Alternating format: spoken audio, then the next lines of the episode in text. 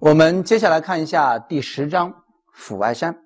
这个章节主要包括一些解剖的名词的考核啊，包括呢腹股沟管的解剖、直扇三角的一些解剖。另外呢，就是斜扇、直扇和骨扇的临床表现和手术方式的一些首选治疗。那么在这儿呢，会有一些每年固定的考点啊。先来看一下第一节腹股沟区的解剖。关于腹股沟管的长度，这个呢，咱们要熟悉一下。这个以前也考到过，成人腹股沟管长呢四到五厘米。那么这个腹股沟管是跟哪一个扇形有关呢？这个是跟斜扇有关。你比如说呢，咱们上面这有一句话：腹股沟斜扇的必经之路，它这个扇是从哪儿突出出来的？是从腹股沟管这儿突出出来的啊。这句话呢，要把它标出来一下。呃，腹股沟管它是由两口、两个口、四个壁呢组成的。那么这两口四壁包括内口、外口、前壁、后壁、上壁、下壁。后边的具体的，你说这个组成是由谁来组成？这个不要求掌握，但是咱们得知道一下，分是分为内外、前后、上下，有这么上边呢是两个口，后边呢这是四个壁啊，这个要有点印象，这是曾经考到过的。呃，这个内容呢，差不多就是两三年考一回，两三年考一回，不会考这个后面的它具体的组成，这个纯粹的解剖，这个不考。第二个呢，说一下直扇三角，直扇三角是由三条边组成。那么大家呢，把它看一下，这三条边的组成，它是个三角，正好是像一个三角形一样，它有三个边这三个边分别是谁呢？这个会考，大家把它标出来。直扇三角的外侧边。是腹壁下动脉，把它标出来。内侧边呢是腹直肌的外缘，底边是腹股沟韧带。那么从中间这儿，如果是出来了有扇的形成，那么这时候呢叫做直扇。第三个呢，咱们说一下骨管的解剖。骨管跟大腿这儿相关了。那么这骨管呢，它是骨扇的通道，它的长度这个简单看一下，这个很少出现。这个简单看一下，呃，在跟骨管相关的解剖呢，因为它是跟这个大腿这一片离得相对来说近一些了，更位置靠下一些了。那么在最后一句话这儿有这么一句话：骨管的下口，好，把这句话标出来。骨管的下口为卵圆窝，位于腹股沟韧带的内下方。好看后面这儿，大隐静脉在此进入股静脉。如果说出现这些跟纯粹解剖相关的，跟骨管这儿呢，呃，又有联系的这个考点的话，就是在大隐静脉这儿呢进行考核。那就问你了，大隐静脉在哪儿进入到股静脉？是在骨管的下口，在这个位置这儿呢进入了股静脉。那把这句话标出来。关于腹股沟区的一些解剖，用顺口溜的形式呢，简单做一下回顾：两口四壁长五厘，这是长五个公分左右的。这是跟第一个是什么管来着？腹股沟管，它的长度这个有可能会涉及到啊，长四到五个公分，直扇三角三条边外动脉内肌缘那么底下呢那个底边是腹股沟韧带了，腹股韧带呢做底边这是咱们需要去看一下的，就是固定的啊这么几个解剖的考点。你比如说这道题。成年人腹股管的长度应该是多少？这个是四到五个公分。穿过股管下口的结构，让你去选一个。他换了一种问法，那么应该选的是大隐静脉，选 D 选项。第二节，咱们说一下腹股沟疝。在这个区域，腹股沟这一片呢形成的疝，其实包括俩，一个呢是斜疝，一个是直疝啊，指的是在这个区域这一片。那么先说斜疝。斜疝呢，占到腹股沟疝的百分之九十左右，这是腹外疝当中这是最常见的一个类型，男性呢比较多见。呃，有先天性的斜疝，有后天性的斜疝。这个先天性斜疝、后天性斜疝的鉴别点呢，这个很少考，简单看一下就行了。一个是在精索内，这个先天性的呢，这个斜疝，那么它是在精索内发生的；那个后天的呢，是在精索外发生的，这个有点印象。非常的不重要啊，简单有点印象就行了。那么说一下所引起的这个疝的一些类型。呃，疝呢，它这儿分为一些容易还纳的，有的呢是不容易还纳的，有的是嵌顿的是肠管壁，有的呢嵌顿的是一些小肠的气室。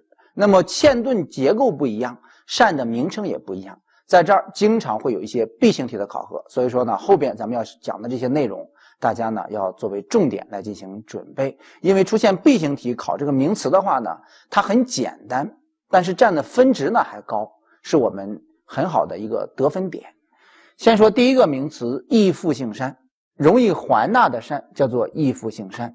我们接下来看一下第二个，这有一个难复性山，那就是不容易还纳进去的，或者是不能够完全还纳的。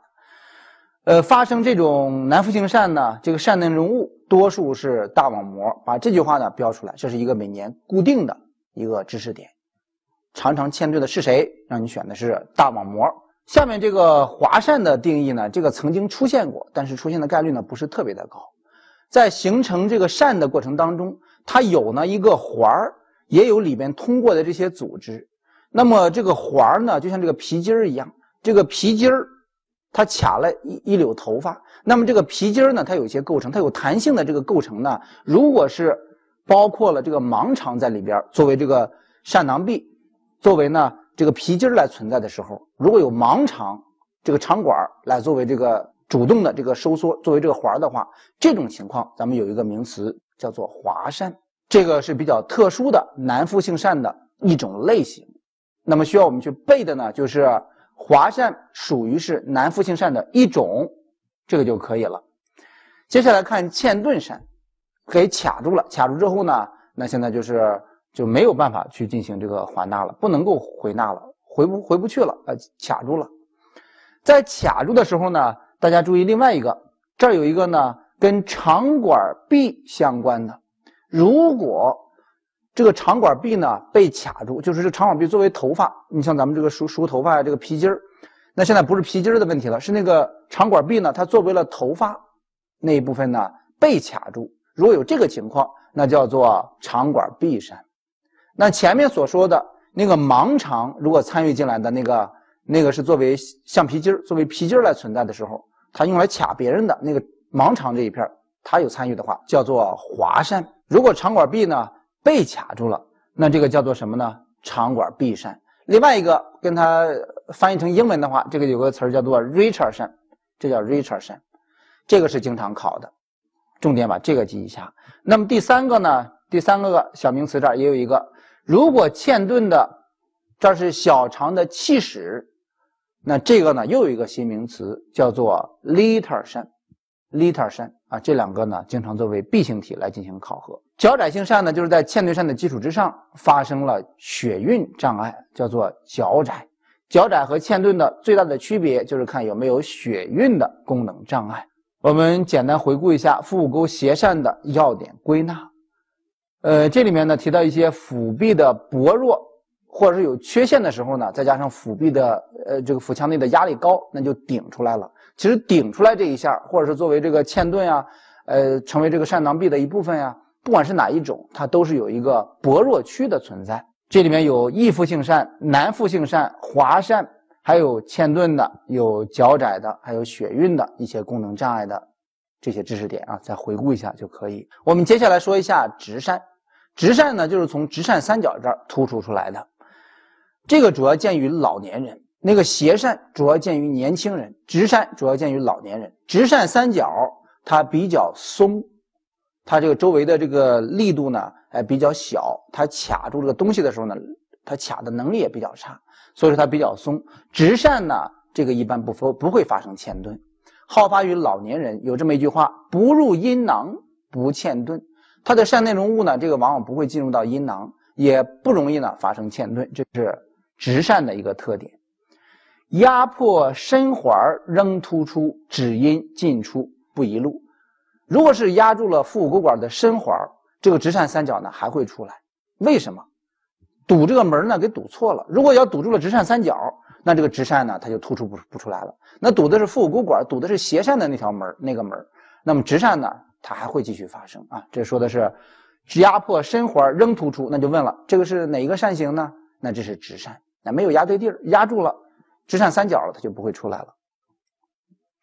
关于腹股沟疝的一些手术治疗，这里面有一些相对来来说呢简单的一些手术的操作啊，包括呢疝囊的高位结扎，那么还包括呢一些比较彻底的手术，叫做疝修补术，就是把这些容易突出的、比较薄弱的这些结构呢，把它给修补好，不让它里面的脏器呢或者是这些结构再突出出来，把门给它关严。那这叫做修补术。那咱们呢，先来看一下第一个疝囊高位结扎术。我们能做修补，做修补，但是有的人群呢，咱们就不做这个修补，只做疝囊高位结扎。比如说婴幼儿，婴幼儿呢可以不必进行修补，那么做一个疝囊高位结扎就可以，因为它还随着这个年龄的增长，它的这个腹肌的力量呢还会加强，这个疝呢可能自己就闭住了。局部的严重感染一般也不做修补。啊，这个也是只是做一个疝囊的高位结扎，有感染进行修补的话呢，那这个创伤呢，第一个是大，第二个呢，修补之后往往它也长不上，呃，容易呢导致疾病的复发，这个得不偿失。所以说这里面有一个呢特殊的类型啊，就刚才所说的这两个，婴幼儿一般呢只是做疝囊高位结扎，局部有坏死有感染，这个往往做的是疝囊高位结扎。如果身体状况都还不错的。那么可以做善修补术。善修补术的具体方式方法，这里面分为这么几个不同的类型啊，有的是修补前臂，有的呢是修补后臂。